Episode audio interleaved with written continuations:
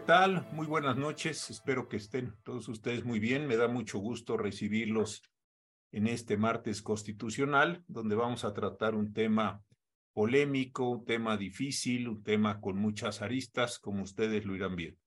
Me da un enorme gusto personal y profesional estar aquí con una querida amiga de muchos años, con la maestra Laura Rojas, quien como ustedes saben se desempeñó y muy bien como secretario estudio y cuenta en la Suprema Corte de Justicia. Eh, escribió un libro muy importante sobre los federalismos en México y es una destacada abogada que afortunadamente ya hemos tenido la oportunidad de tenerla aquí en IntelliJuris. Así es que Laura, muchísimas gracias que estés aquí, que te hayas tomado el tiempo para compartirnos tus conocimientos, tu experiencia con nosotros en todas estas cuestiones. ¿Cómo estás para empezar? Vamos a ser correctos. ¿Cómo te va? ¿Todo bien? Al contrario, muchas gracias a ti por la invitación, doctor, y a IntelliJuris. Y pues un gusto estar aquí con ustedes para platicar sobre estos temas que son, eh, que están, digamos, en el ojo del huracán, en boga y que están, son complicados, ¿no? Muy complicado, pero vamos, vamos a tratar de de ponerle, de ponerle asunto aquí. A ver, queremos analizar dos temas, insisto, pues con toda la experiencia que tú tienes en la Suprema Corte, y ambos tienen que ver con los efectos, que es en donde me parece se ha detenido muchas personas a discutir, a tratar de visualizar. El primero eh, tema que te propongo para que conversemos los dos sobre esto tiene que ver con los eh, efectos del plan B.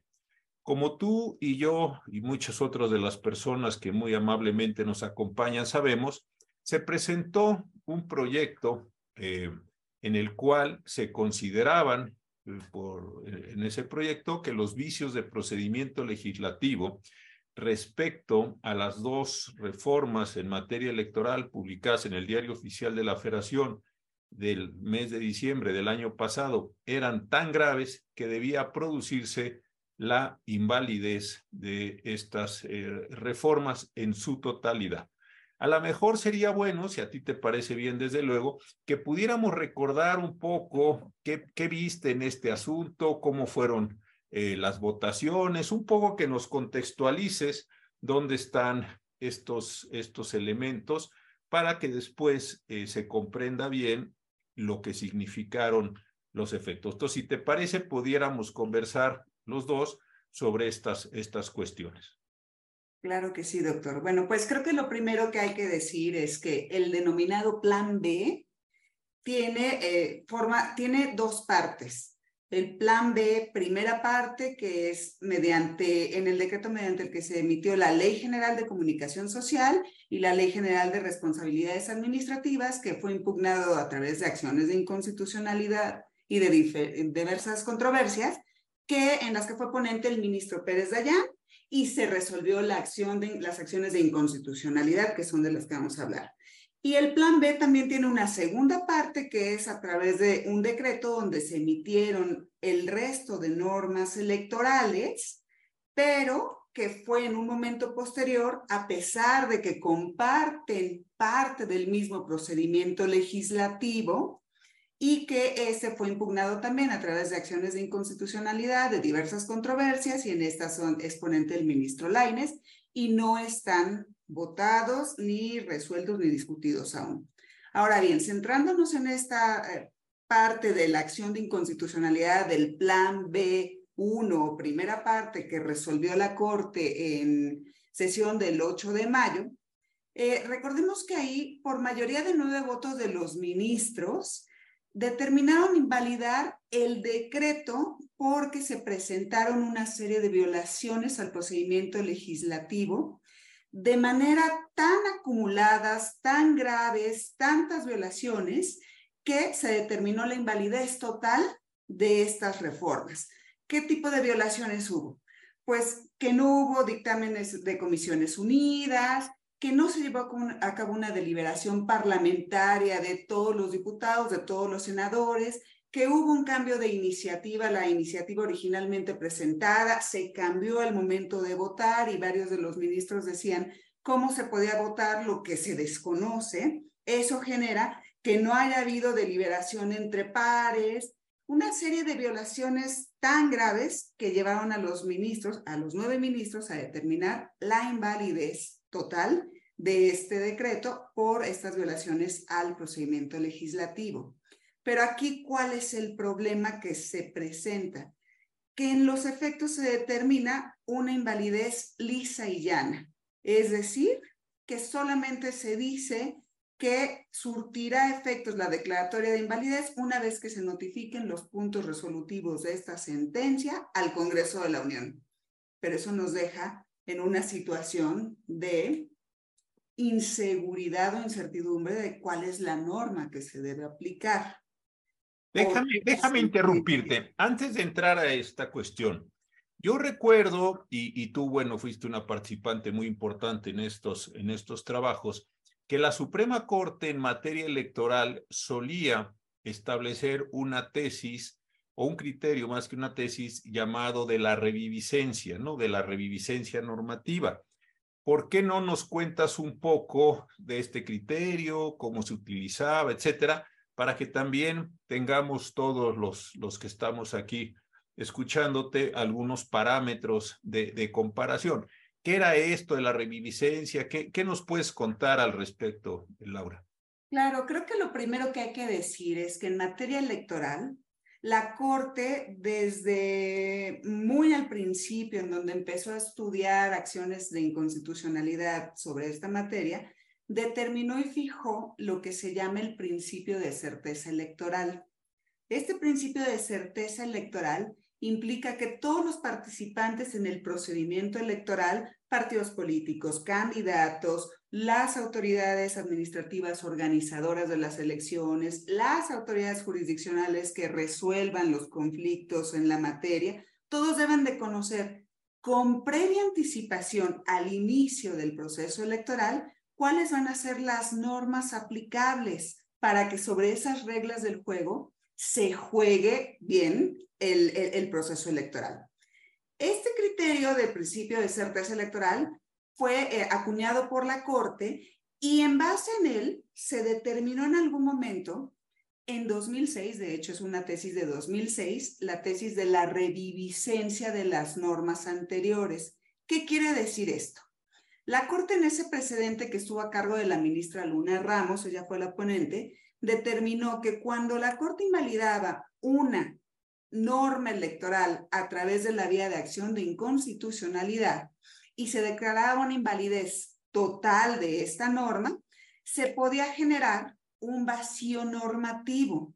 Y derivado de ese vacío normativo, derivado de la declaración de invalidez, que puede impedir el inicio o seguir un cabal desarrollo del proceso electoral, porque va a haber una confusión sobre qué norma es la que va a ser aplicable al proceso electoral que vaya a iniciarse, la Suprema Corte tiene facultades para establecer y delimitar los efectos de su sentencia. Y dentro de esas facultades para fijar esos efectos de su sentencia puede, y así lo dice la tesis, restablecer la vigencia de las normas vigentes con anterioridad a las declaradas inválidas.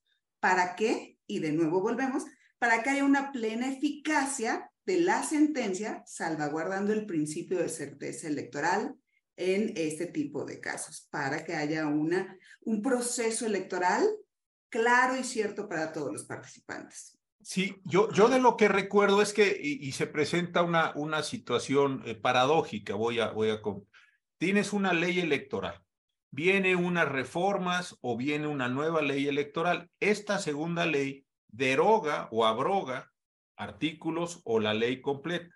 Entonces, esta norma, digamos, desaparece del orden jurídico. Queda la nueva ley y esta nueva ley es invalidada por la Corte, como en el caso concreto de la primera parte del Plan B. Consecuentemente, no hay norma jurídica y se presenta una situación que es la que tú estás describiendo muy bien, muy compleja, porque entonces los actores, partidos, el Instituto Nacional Electoral, el Tribunal Electoral, quien tenga que participar, se puede hacer la pregunta de, ¿y qué norma aplica este caso? ¿La derogada? Pues no, señor, ya está derogada. La anulada, pues ya está anulada. Entonces, ¿con qué disposiciones voy a proceder de la etapa que sea, la condición que sea, dentro de ese procedimiento legislativo y esto es lo que se da. Entonces tú nos decías, y con toda razón, que el problema que se está dando con esta declaración de invalidez de la primera parte del plan B es justamente eso. Eh, ¿Y cómo, cómo, a tu parecer, debió haberse procedido en este caso? ¿Tiene que ser una declaración expresa? ¿Puede extraerse como un elemento implícito? ¿Qué, qué nos recuerdas de estos, de estos precedentes, Laura? A lo largo de los precedentes, la Corte siempre ha manejado declaraciones expresas. Si no hay una declaración expresa, pues simplemente se decreta una invalidez lisa y llana y la norma impugnada desaparece, pero a su vez esa norma que había derogado o abrogado otras normas anteriores, como tú bien lo dices, tampoco existen. Entonces tenemos un vacío normativo. La Corte siempre ha determinado a partir de esta tesis de la reviviscencia, de manera expresa, ese tipo de eh, restablecimiento de la vigencia de las normas anteriores. No se da de manera implícita, sí debe ser de manera expresa y así lo señala la tesis incluso. En este sentido, me parece que en la discusión que tuvieron los ministros, no establecieron esa, esa, esta, este restablecimiento de la vigencia de las normas anteriores lo cual no creo que vaya a estar en el engrose porque pues el engrose debe reflejar lo que se estableció en el proyecto presentado, lo que se discutió por el Pleno y lo que se resolvió. Entonces, a mi gusto, hay un vacío normativo al día de hoy, hay una incertidumbre sobre qué norma aplicar para el siguiente proceso electoral y sí tenemos una situación problemática al respecto. ¿Cómo puede arreglarse esto? Con la promoción, que entiendo que ya la hizo eh, el Senado de la República, de una aclaración de sentencia para poder preguntarle a la Corte qué normas van a ser las aplicables, porque si al día de hoy estamos en una completa incertidumbre sobre qué normas se, deben aplicar al proceso. Ahora, yo, yo de lo que recuerdo, y estamos aquí en una conversación, eh, Sí, en algunas aclaraciones de sentencia, la Corte introdujo, ya en el engrose, vamos a decirlo así, algunos de estos elementos. Es decir, tampoco es que se esté planteando algo ahí extraordinario, exorbitante, con la solicitud de, aclaración. Creo que lo que habría que hacer es discutir si efectivamente se quiere dejar intencionadamente esa situación, digo, más allá de los riesgos y de los problemas, de los vacíos legales, de los, de los problemas que se presentan, o si, por el contrario, eh, la Corte quiere decir, bueno, por alguna condición de la discusión, no se fijaron esos efectos, digamos, materiales en consecuencia, vamos a o a dar la reviviscencia que nos recordabas tú muy bien, o vamos a hacer estos ajustes, en fin, cualquiera de estas, de estas condiciones, ¿no? Pero sí se podría hacer. Yo, recuerdo eh, algún, algún par de precedentes donde precisamente en la aclaración se introdujeron este elemento. ¿Estoy en lo correcto? Sí, completamente, doctor. Pero además incluso hay que resaltar que en estos precedentes de aclaraciones de sentencia, la Corte dijo, en acciones de inconstitucionalidad son plenamente aplicables y son electorales, la Corte dijo, la aclaración de sentencia puede ser a petición de los promoventes de la acción o de oficio introducida por la Corte. Es decir, la Corte ni siquiera debería esperar a que se lo soliciten si se da cuenta de que existe un vacío normativo, de qué norma aplicar y que su sentencia quedó, eh, si no incompleta, imprecisa. ¿Por qué? Y, y, volvemos a lo mismo y por eso quise empezar por el principio de certeza electoral. Porque esa aclaración de sentencia, ya sea de oficio o a petición de parte, se va a fundar en la necesidad de aclarar y de revivir o no la norma anterior para garantizar, de nuevo, la certeza electoral y que todos los participantes tengan la seguridad de qué normas son las aplicables para ese proceso electoral. Ahora, vamos a pensar el peor escenario que porque no quieren o no pueden o por lo que sea, la razón no nos metamos en ella, porque si no le hacemos aquí al explorador y al psicólogo y andamos así echando hipótesis que no vienen al caso. Pero suponte que no pasara, se hace el engrose, se firma, se notifica, completa la sentencia y no se generan esos, esos, esos temas. ¿Qué, qué, escenario vislumbras? ¿Qué, ¿Qué condición vislumbras?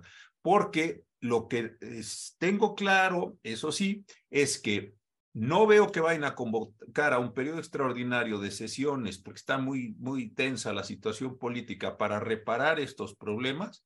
Y dos, pues en un momento ya, como empieza el periodo ordinario, eh, el, el, periodo electoral, perdón, pues es probable que no alcance el plazo de los 90 días que dispone el artículo 105 y no se puedan ya llevar a cabo. Entonces, imagínate una situación donde el Congreso no hace las adecuaciones legislativas porque no puede o no quiere y la Corte no acaba de precisar los, la reviviscencia o los efectos sobre estos preceptos abrogados o derogados o anulados.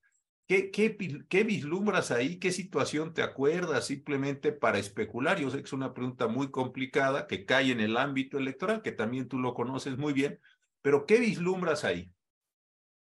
Pues en resumidas cuentas, un caos constitucional. O sea, porque vamos a tener un vacío normativo y nadie va a saber qué norma se va a aplicar. ¿Por qué? Porque no hay norma.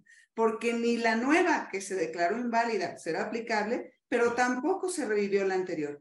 Entonces, lejos de generar, desde mi opinión, una resolución eh, plausible por la Suprema Corte al invalidar un procedimiento que venía con altas violaciones procedimentales, lejos de que esto sea benéfico, nos quedamos en un escenario peor y de caos constitucional, porque no tenemos certeza, no tenemos norma y nadie, ni los árbitros, ni los organizadores, ni los candidatos, ni los ciudadanos, nadie va a saber bajo qué reglas se debe empezar a, generar el proceso electoral, bajo qué reglas se va a juzgar si hay conflictos.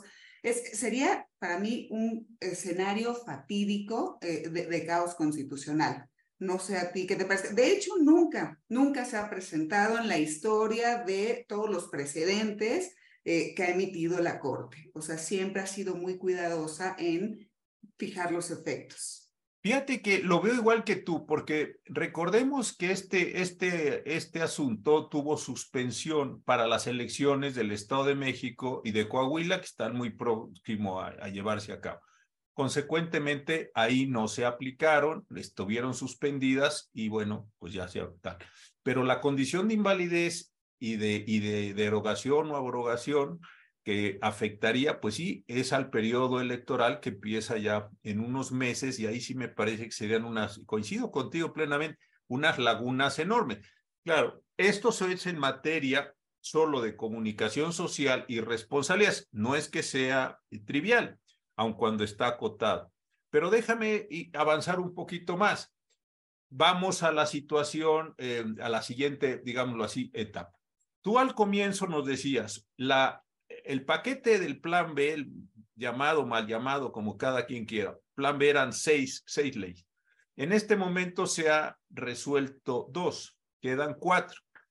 Yo, por lo que entiendo, eh, me gustaría conocer tu punto de vista al respecto dado que estas cuatro leyes provienen del mismo procedimiento legislativo y por ende se dieron las violaciones que tú muy bien nos resumiste al comienzo de esta charla, creo que es altamente probable, no encontraría yo una razón para apartarse, que la votación de 9-2 se repita. Yo, si quieres, aquí me detengo. ¿Tú también lo ves así o crees que hay otra posibilidad habría matices, habría diferencias o, dado que es el mismo procedimiento sobre el cual ya se votó, los ministros y las ministras que sostuvieron estas violaciones y por ende la invalidez de las dos leyes tendrían que repetirle las cuatro. ¿Estaríamos aquí de acuerdo? Coincido completamente porque derivan del mismo procedimiento. Si bien las restantes cuatro leyes al final tuvieron un periodo de espera en Cámara de Senadores porque no se llegaron a poner de acuerdo en un punto, Todas las violaciones anteriores coinciden porque el procedimiento legislativo fue el mismo para las seis leyes. Entonces, los ministros, imagino que serán consistentes. Si hubo violaciones en, en, en ambos paquetes, pues son las mismas. O sea, no, no, no hay cambio y, y todas son igual de graves. Entonces, me parece que el criterio sí es trasladable.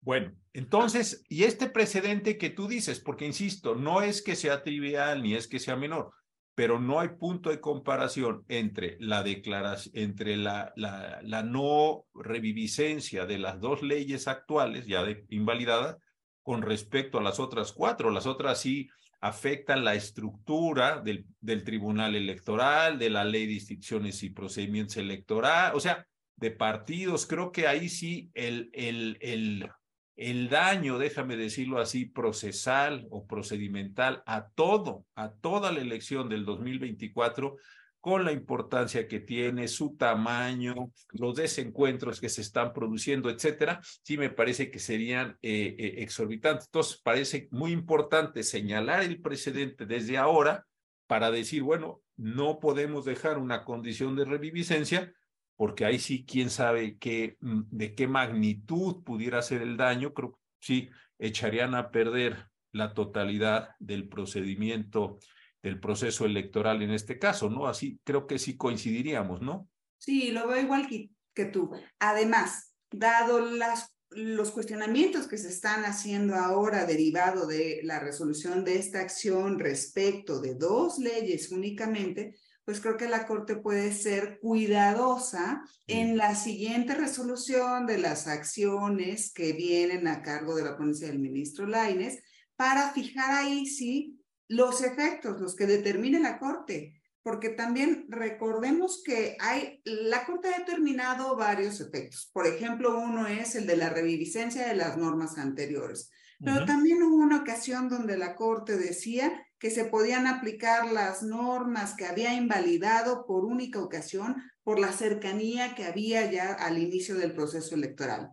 Pero, pero la situación importante aquí es decir algo, dar una línea y una directriz sobre qué es lo que se debe aplicar y cuáles son las normas, porque de lo contrario se genera un vacío normativo, se queda un caos constitucional y pues sí la Corte debe hacer uso de esta facultad que tiene para poder fijar los efectos de sus sentencias y, ser cuidadosa en eso, ¿no? Creo que tiene la oportunidad en este segundo, en el segundo análisis del segundo paquete de las cuestiones electorales. Buenísimo. Ahora, creo que aquí ya está muy bien delimitado el plan B primera parte, el plan B eh, segunda parte, los efectos, la aclaración de sentencia y estas posibilidades.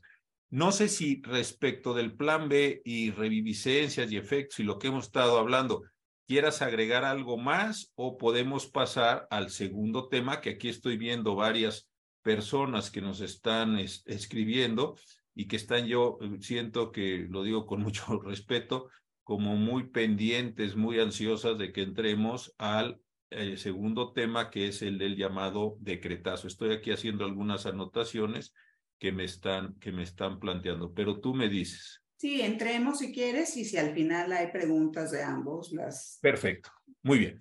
Bueno, el segundo tema es el que se llamó el, el decretazo. Vamos, si te parece, como hicimos en el caso anterior, a ponerlo en contexto. Eh, recordemos todos que se trató de un acuerdo que emitió el presidente de la República y se publicó el día oficial el 22 de noviembre del 2021. Desde entonces está este acuerdo ahí establecido y en su artículo primero, lo digo muy brevemente, aquí lo tengo un resumito, que dice, se declara de interés público y seguridad nacional la realización de obras y proyectos a cargo del gobierno asociados a infraestructura en una enorme cantidad de sectores, turismo, puertos, aeropuertos, etcétera, etcétera. Y aquellos otros que por sus características puedan ser considerados de eh, prioritarios o estratégicos. Este fue, digamos, el artículo primero, el artículo estructural de este llamado decretazo. Se hizo o se promovió una controversia constitucional por el INAI, le correspondió al ministro González Alcántara y el pasado día 18 de mayo se resolvió. Entonces, ¿por qué no contextualizamos a partir de lo que acabo de decir estos elementos y nos dices un poco por dónde lo que quieras agregar, por dónde anduvieron los conceptos de invalidez, en fin, tú, tú nos dices para contextualizarlo y luego que entendamos todos dónde están el problema o los temas de los efectos, querida Laura. Sí, doctor. Sí, en esa sesión de 18 de mayo, los ministros, por mayoría de ocho votos, consideraron que este decreto, por su amplitud y por su ambigüedad, permitía que la autoridad administrativa reservara toda la información relativa al desarrollo de estas obras y proyectos prioritarios del gobierno, al considerarlas de interés público y de seguridad nacional. Entonces dijeron que estos conceptos de interés público y de seguridad nacional cubrían el velo de la información pública, del acceso a la información y de la transparencia. Esto generaba una violación a las facultades del INAE como órgano encargado de salvaguardar el derecho humano que tenemos todos los eh, mexicanos y todos eh, en el sentido de que toda la información en posesión de cualquier autoridad es pública. Partimos de esa base. Solo se puede reservar de manera temporal, en efecto, por cuestiones de interés público y de seguridad nacional. Sin embargo, es un derecho humano el acceso a la información y la transparencia. Los ministros señalaban incluso que era cierto que el decreto impugnado no eh, limitaba el acceso a la información de manera directa, pero de manera indirecta sí, sí lo hacía al cubrirlos a través de estos conceptos de interés nacional, de, de seguridad nacional y de interés público. Entonces, sí se determinó que en el caso se invadían se afectaban las facultades del INAE como órgano constitucional autónomo encargado de la defensa de este derecho humano de acceso a la información y de transparencia. Máxime que se trataba de obras públicas ejercidas con recursos públicos y que, por ejemplo, el artículo 134 señala que la administración de los recursos y su aplicación debe ser con eficiencia, eficacia, transparencia. ¿Y por qué? Porque pues los ciudadanos tenemos derecho a cuestionar a las autoridades al gobierno sobre cómo se están aplicando esos recursos. Por lo tanto, los ministros, por mayoría de ocho, reitero, determinan que la ambigüedad y la amplitud de este decreto sí genera una violación al derecho humano de acceso a la información, a la transparencia y por consecuente a las facultades y atribuciones del órgano encargado, en este caso del INAI. Ahora, de lo que, y estoy tomando ya algunas preguntas. Ahora, de lo que vimos esa sesión, yo creo que la votación de 8-3, declarar la invalidez del decretazo por las razones que muy bien has expuesto, pues la verdad fueron bastante claras. Yo no vi allí eh, una, digamos, una discusión mayor, hubo posicionamientos, pero no es que... Pero al final de la sesión se comenzó a construir eh, como era obvio y como era necesario, el tema de los efectos. Y ahí sí me parece que empezaron a darse algunos ajustes, algunos cambios que produjeron, yo creo que fue una buena decisión eh, que se pospusiera la fijación de esos efectos a la sesión de ayer. No, no me parece que se estaban dando las condiciones ya por la hora, por por algunos elementos que se plantean ahí para fijar ahí mismo el jueves los efectos. Se pospuso la discusión y el día de ayer se fijaron los efectos. Conocemos que la votación final fue de seis votos contra cinco en el sentido que eran efectos generales. Pero yo francamente creo que hubo confusiones de términos, confusiones de categorías, que llevaron a una discusión donde, muy respetuosamente digo, se estaba hablando por los ministros de cosas distintas, no había como un eje, como un centro de conversación común, sino que estaban hablando de cosas distintas y claro, eso no, no solo fragmentó la votación, eso pues al final de cuentas se vota y listo, sino me parece que quedó como en la ambigüedad. ¿Tú cómo viste ya este tema particular de la fijación de los efectos? ¿Dónde, dónde, dónde crees que estuvieron los problemas y en la diferenciación entre normas individual, norma individual y general, que fue un tema previo del jueves, o fue en la forma en que lo abordaron, o estaban usando categorías, digamos, técnicas distintas? ¿Tú cómo concebirías? Eh, eh, digamos, el marco general de la discusión, más que las posiciones particulares, Laura. Sí, yo creo que, a ver, como tema previo, antes de declarar la invalidez de este decreto, los ministros discutieron si la naturaleza del decreto era de un acto administrativo o de una norma general, por sus implicaciones y por sus alcances.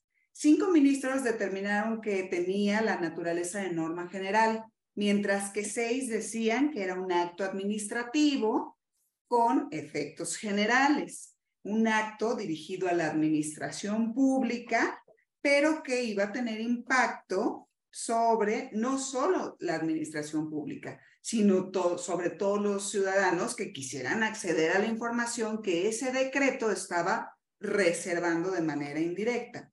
Entonces, derivado de esta votación, que es eh, pues me parece la, la base de la confusión que se presenta después al momento de fijar los efectos, se cuestiona una situación, y coincido contigo en el sentido de que hay una confusión de conceptos. Se cuestiona si la sentencia de invalidez iba a tener efectos generales o no, pero efectos interpartes o no. Creo que, creo que aquí son, estamos hablando de dos cuestiones distintas. La discusión se origina en el sentido de que, como bien lo señala el artículo 105 de la Constitución, fracción primera, cuando la controversia verse sobre actos, los efectos van a ser interpartes. Y algunos de los ministros decían, pues, ¿cuáles son las partes? El INAE, que fue el órgano actor, y el Ejecutivo Federal, que es el órgano que emitió este decreto que se invalidó. Entonces, algunos ministros decían, pues solamente va a tener, es, el efecto de invalidez solo es para ellos. Se llegó incluso a, tener que aclarar que el Ejecutivo Federal es, es auxiliado conforme al artículo 90 por los órganos y dependencias que están a su cargo y que lo auxilian en la Administración Pública Federal. Entonces, el hecho de que se invalide para el Ejecutivo Federal también, por, como consecuencia lógica, es inválido e inaplicable ya para todas las dependencias a su cargo. Entonces, ese es el efecto interpartes, me parece es muy claro. O sea, no, ahí no debería de haber confusión. ¿Eso genera efectos generales o no? Ahí es donde empieza la confusión, porque decían, si los ciudadanos van y piden información, entonces, ¿se les va a aplicar o no? ¿Se les va a dar o no? O incluso alguno de los ministros decía, es que si las autoridades niegan, siguen negando la, la, información con base en ese decreto, el problema es que el ciudadano va a tener que ir al INAI y el INAI ordenar y entonces esto se va a burocratizar de una forma que, que, que, no es la intención de los, de, los efectos de la sentencia. Yo creo que aquí la confusión fue, los efectos interpartes, como los acabo de explicar, creo que son muy claros el punto modular o, total de la confusión es que se estaba confundiendo cuál era el ámbito de aplicación o el ámbito de validez de ese decreto. Ese decreto generaba que cierta información no pudiera ser dada. ¿Y esa información a quiénes? Pues a todo aquel que la pidiera. La invalidez del decreto ya en su aplicación iba a impactar en efecto a una serie de personas eh, más allá de las partes que estuvieron involucradas en la controversia. Pero eso no vuelve a este tipo de efectos que sean generales. O sea, creo que sí hay que distinguir entre los efectos interpartes y el ámbito de aplicación y validez de ese decreto, el cual quedó nulificado porque fue invalidado por ocho votos. Incluso se llegaron a decir comentarios que, que, evidencian la confusión en la que incurrieron los ministros que decían es que es como darle eh, la fórmula Otero. Bueno, pero la fórmula Otero es para el amparo, no para las controversias. Entonces es un término que no aplica, que no está acuñado para este medio de control. Al final dijeron que eh, reconocieron eso, pero sí me parece que, que la confusión fue bastante eh, grave.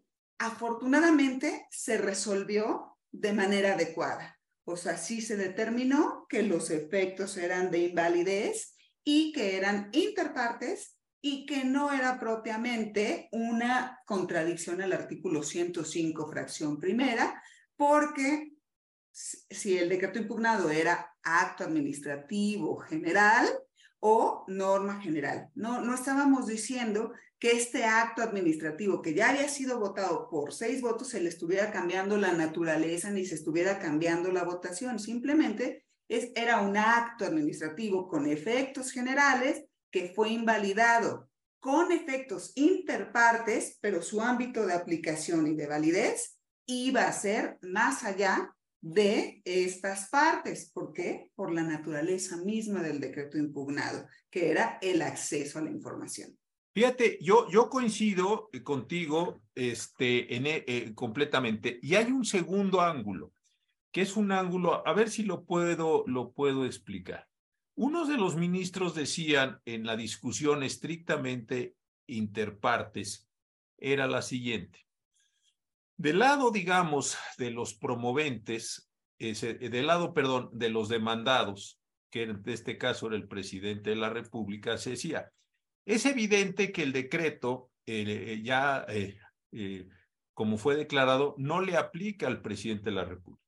Y algunos ministros, tú lo recordas muy bien, decía, sí, sí, pero tampoco a la administración pública. Y ahí es donde creo que se cifró una parte muy importante, porque parecía que el interpartes, como tú lo decías, era INAI versus presidente de la República y evidentemente si las obras son de puertos, aeropuertos, telecomunicaciones, pues eso tiene que afectar Además, en la de, a, la Administración Pública Federal, además de que en la propia denominación y en la extensión del acuerdo iba sobre ese aspecto. Muy bien. Pero del otro lado, creo que la cuestión era también interesante. Algunos de los ministros decían, ese decreto solo le aplica al INAI. Ya sabemos que se declaró inválido, pero en el interparte solo le aplica al INAI. ¿Por qué? Porque solo tiene un efecto en cuanto a transparencia y acceso a la información. Luego entonces, el decreto que declara seguridad nacional e interés público no le aplica a otras dependencias, a otros poderes, a otras personas, etcétera, en aquello que no sea transparencia y acceso a la información. Esta fue una interpretación, no digo que de todos los ministros, pero sí de algunos, como diciendo, está bien, le aplica al presidente y a su administración, de un lado. Del otro lado, ¿a quién le aplica? Pues solo al INAI. ¿Por qué solo al INAI? Insisto, porque si el INAI viene, esa es su interpretación, no es la mía.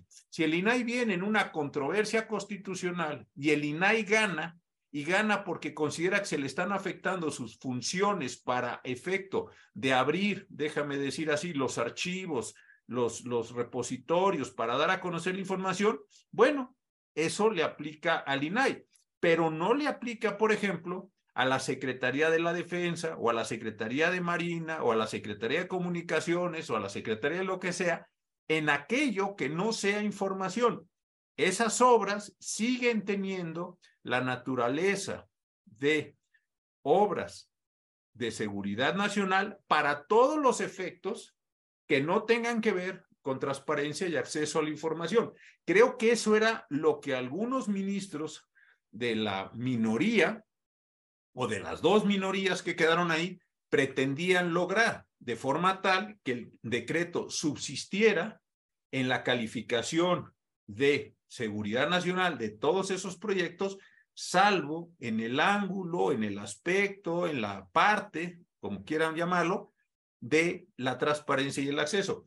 Eh, eh, era una interesante este planteamiento. ¿Por qué? Porque si hubiera subsistido o si hubiera ganado esa posición, y estuvo cerca de ganar, faltaría un voto, Y si hubiera impuesto eso, hubieras dicho, perfecto, no, no puedo reservar la información de seguridad pública del aeropuerto o de del tren Maya o del transísmico, lo que sea. Bueno, esa es la información. Pero el resto de las operaciones que se están realizando con motivo de esas obras subsiste. Creo que había otro ángulo, además del que tú dices, que tenía este, este jaloneo bien interesante. No sé si coincidas, pero viendo las versiones taquigráficas, con, con, cierta distancia, creo que estos dos elementos se dieron. Eh, por eso yo decía, y creo que coincidimos, que lo que estaban discutiendo los ministros eran posiciones distintas. Uno estaba diciendo, ¿cómo no va a ser el presidente y la administración?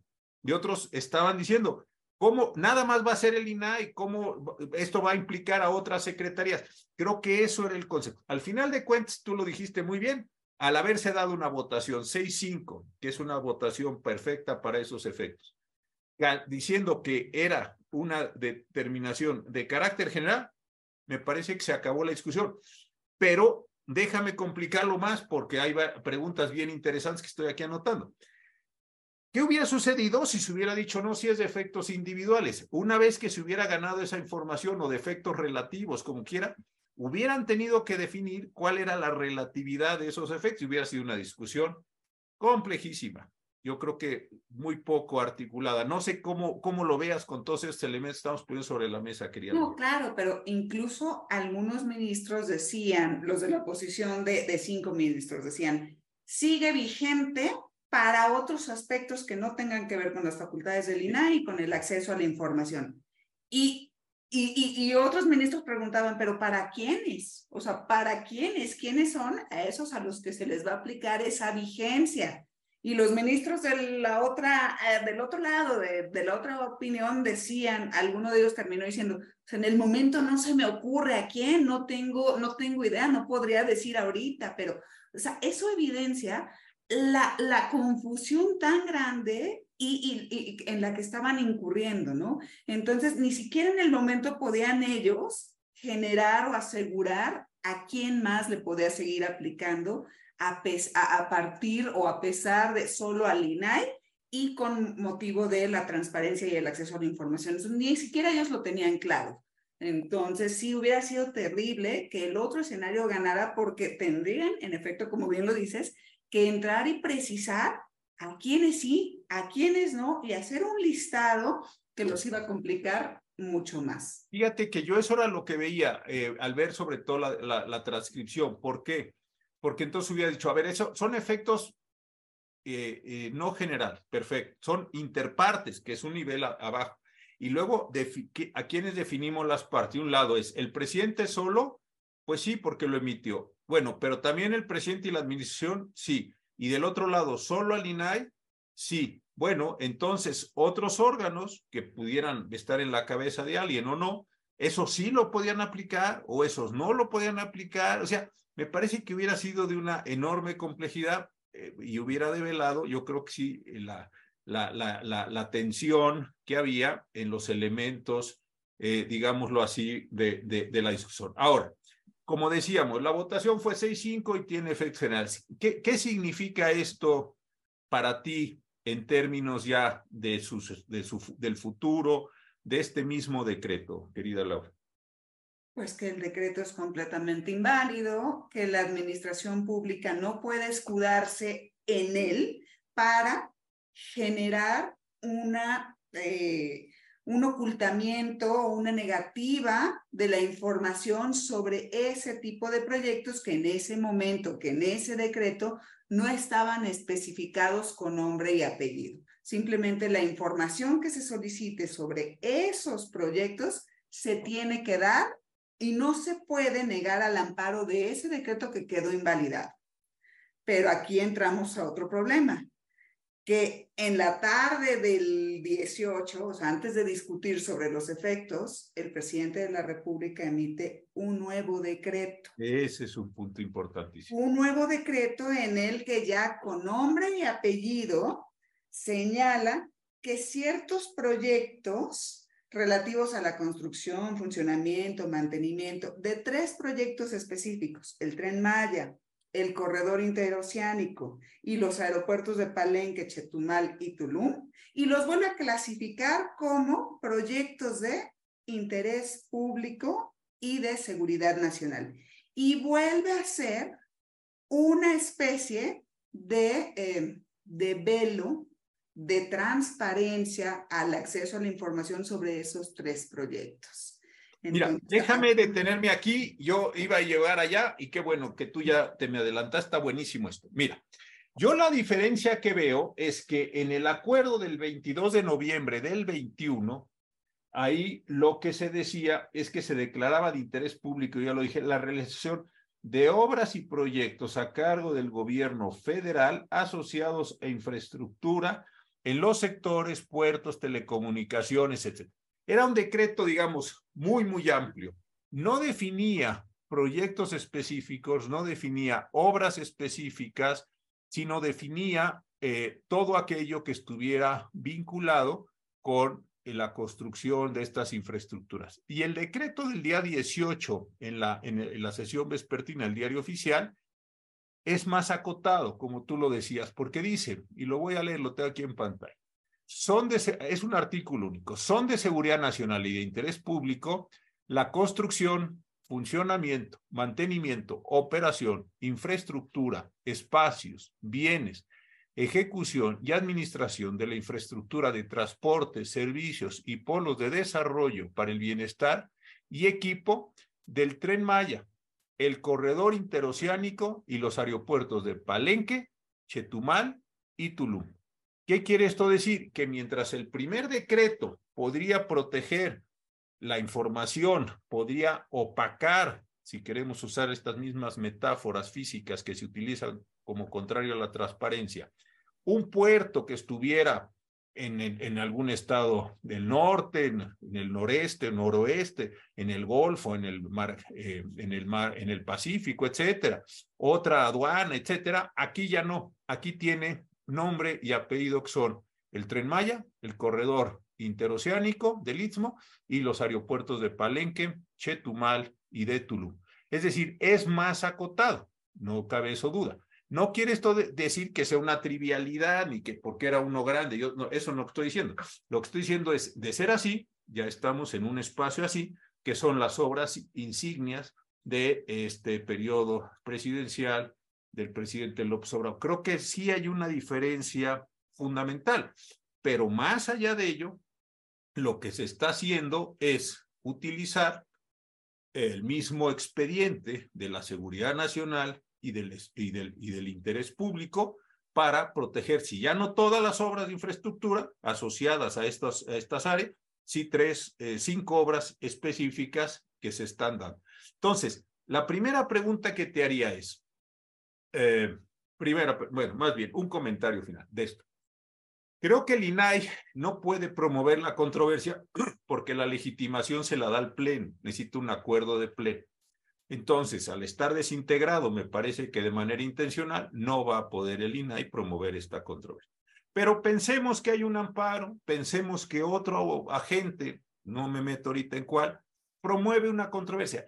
Tú ves, primer problema, semejanza entre las razones que votaron ocho ministros respecto al decreto de noviembre del 21, respecto al acuerdo de eh, hace unos días, de mayo del 23, ¿tú crees que hay analogías? ¿Tú crees que un juez podría considerar que las razones le funcionan como precedente para este acuerdo a partir de lo que se resolvió, para este decreto, a partir de lo que se resolvió el acuerdo? O crees que hay diferencias sustantivas? Yo sé que te estoy haciendo una pregunta abierta porque ni has visto los conceptos de violación o los conceptos de invalidez, pero déjame, déjame aprovecharte y decir, a ver, ¿qué opinas de esto?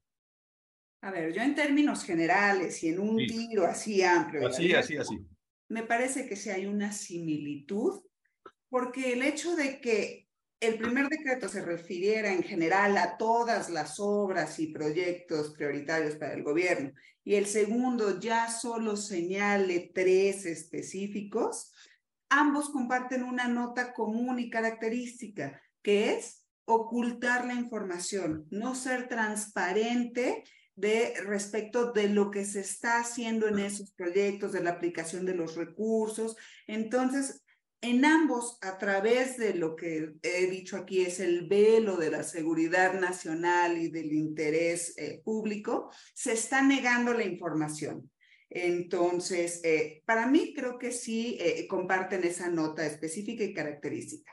Pero ahora bien, a ver, venga. Yo creo, yo, yo me situaría en tres escenarios posibles. Creo que se puede dar o se puede plantear, cuestionar una repetición de acto reclamado. Eso, eso. Otra vez te me adelantaste. ¡Qué barbaridad! Ya no estoy teniendo aquí.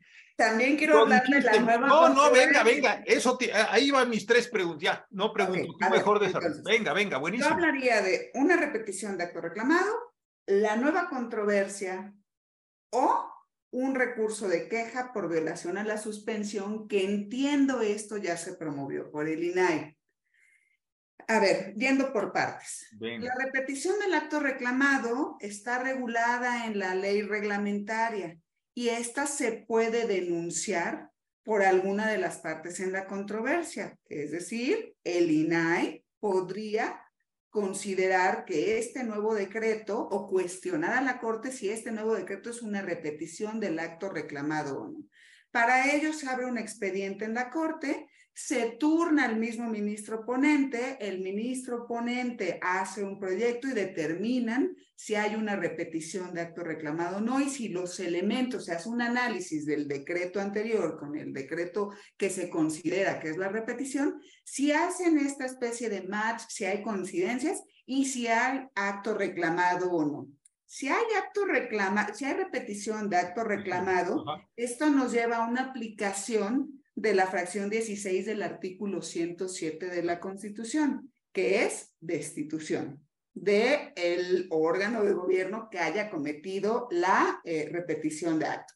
Pero bueno, esa es una de las vías posibles. Segunda, la nueva controversia que tú decías que, que te parece difícil que se pueda presentar porque el INAI está desintegrado. Yo estuve analizando la ley general, la ley federal de transparencia y acceso a la información, el estatuto orgánico del INAE, y me parece que las resoluciones del INAE se pueden tomar por mayoría simple de sus comisionados, así dice en ciertas partes de, de las normas.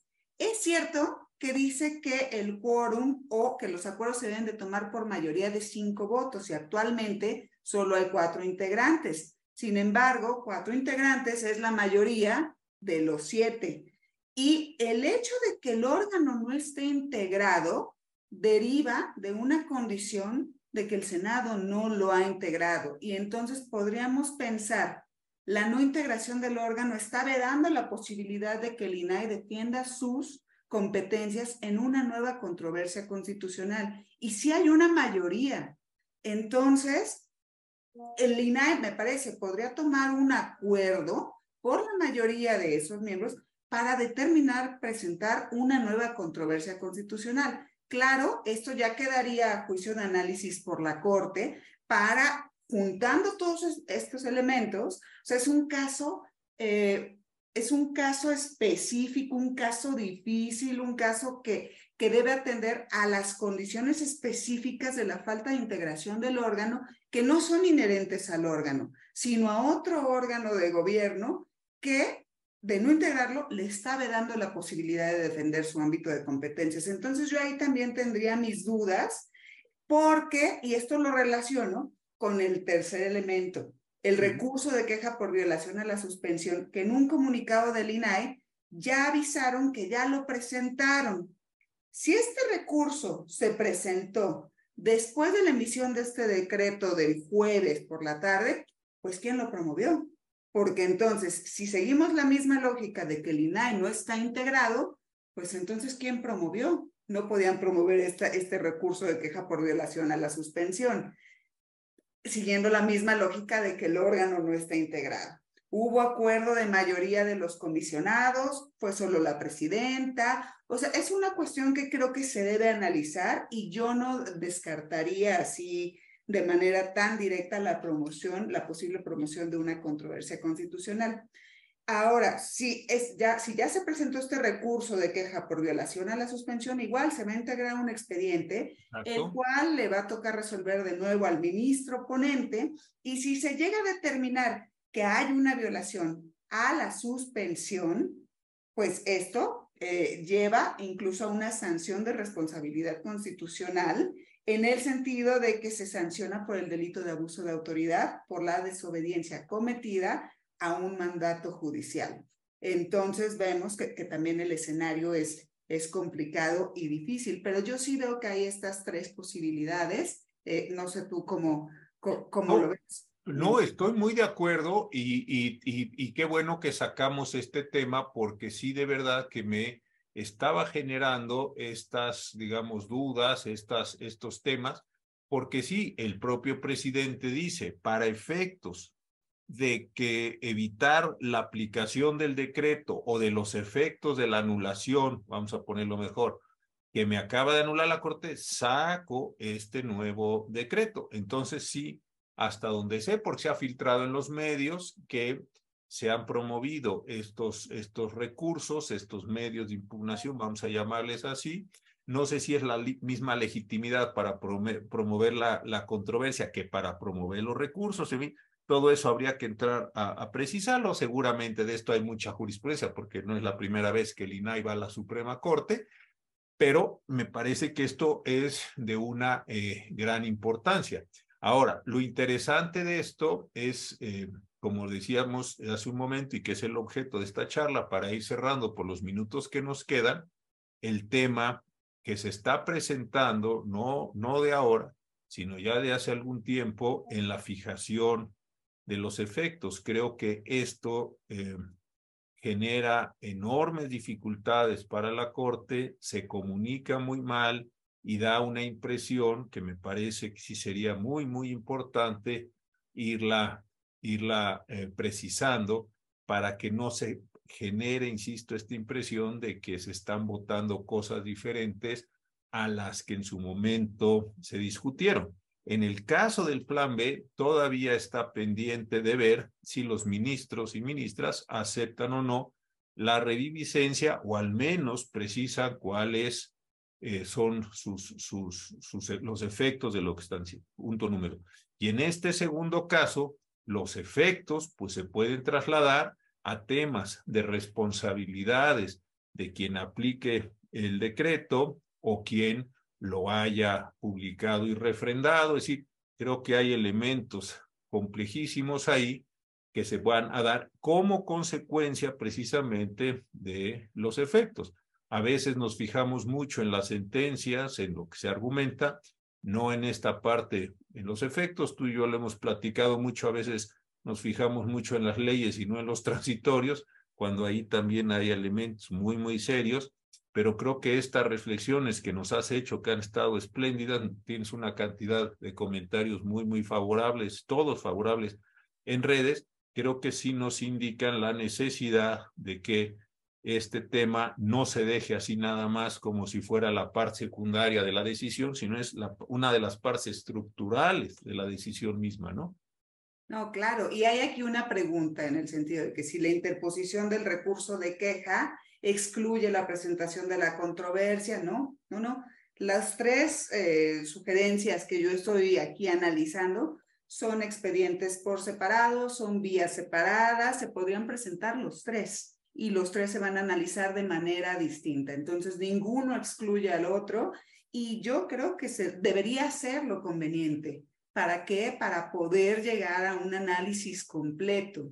Entonces, este, creo que hay eh, bastantes formas para poder seguir impugnando y cuestionando y que la Corte pueda ir, como tú bien lo dices, aclarando lo que va resolviendo, ¿no? Para, para no dejar tanto en el plan B como en este caso del decretazo, vacíos normativos o, situaciones inconsistentes con falta de certeza sobre lo que resolvió, cómo se va a aplicar y demás. Creo que todo, todo se puede ir solventando y la Corte tiene la oportunidad de poder aclarar sus resoluciones. Yo me acuerdo una vez, eh, no sé si tú estabas, fuimos a, eh, nos invitó, cuando yo estaba ahí en la Corte, nos invitaron a alguna de las comisiones de la barra mexicana Y yo le decía a los, a los, a los barristas, como un consejo, como una sugerencia, y creo que es bueno comentarlo ahora, que a veces sería muy deseable que las partes le propusieran a la Corte los efectos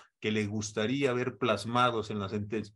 No porque la Corte les vaya a hacer caso, no porque la Corte lo sepa, sino porque me parece que abre un ángulo de la discusión. Es decir, si me das el amparo, sería bueno que me dieras estos elementos de efectos. O si me concedes la sentencia, lo que estoy reclamando, me digas esto. O sea, creo que abriría un diálogo, la, contraparte por decir, oye, no, en casos, como decimos, suponiendo sin conceder que le cosas, ese no puede ser el efecto. Creo que entonces se iría modelando también como parte de una litis la condición de los efectos de las acciones, de las excepciones, de lo que sea en un litigio ordinario o de los conceptos de invalidez, sobre todo en estos temas de normas generales. Creo que eso sería muy, muy importante para que también las partes, cualquiera que sea en el procedimiento, sea, participen de la discusión y los ministros, los jueces, los magistrados vieran decir, mira, no había pensado en esto, esta parte de reparaciones ahora que se está ampliando ya simplemente los efectos restitutorios a condiciones reparatorias más amplias, se pudiera también debatir con eso. ¿Cómo lo verías tú con toda la experiencia que tienes en, en la Suprema Corte, tuviste en la Suprema Corte? No, pues sería excelente, magnífico. O sea, es que todos debemos aportar al debate para que esto se pueda consolidar y aclarar. A mí lo que, lo, lo que me gustaría precisar ya así como último punto es que en el caso del decretazo me parece en, en todos los años que yo estuve en la Corte, nunca vi que una sentencia dictada por la Corte de invalidez o de validez fuera desobedecida por algún otro órgano o poder de la Unión. Aquí me parece que estamos en la realidad en un problema grave y de afectación al principio de división de poderes. Eh, el poder ejecutivo está desafiando las resoluciones de la Corte con este decreto desde mi punto de vista. O sea, no, se está respetando la división de poderes, cada, cada poder tiene su función específica y se está, se está generando una especie de imposición de, de, de la voluntad de uno de los poderes frente a otro, que es el que controla la constitucionalidad de las normas y actos. Es tanto como decir, no me importa lo que estén resolviendo y y bueno, como se dice, no me salgan con que la ley es la ley, pero la ley es la ley. Justo por eso existe el principio de división de poderes. Me parece muy, muy eh, complicado la situación en la que estamos, donde este principio de división de poderes no se está salvaguardando. Entonces, me parece que sí la Corte debería de ser más, eh, pues un poco más enfática y clara en lo que está resolviendo y, y, pues sí, más directa y, y ser eh, pues más contundente. Pues Laura, querida, muchísimas gracias. Ha sido una exposición buenísima. Tuvimos muchísimas personas de muy diversos lugares. Han estado diciéndonos dónde vienen. Gracias de veras. Alguien decía que amenazaba lluvia y que nos íbamos a sacar sin transmisión. Afortunadamente eso no sucedió. Seguimos aquí hasta el final del programa. Traté de incorporar algunos de sus comentarios, otros los recogió por la propia dinámica la maestra Laura Rojas, a quien le agradezco muchísimo el tema y como creo que quedó clarísimo, este tema de los efectos no es una condición secundaria de lo resuelto, sino es un tema esencial en el que todos debemos estar muy atentos. Muchísimas gracias, querida Laura, por esta exposición buenísima, por esta explicación tan completa y a todos ustedes por su presencia. Les mandamos un fuerte abrazo y nos vemos pronto en otro martes constitucional. Muy buenas noches para todos. Buenas noches.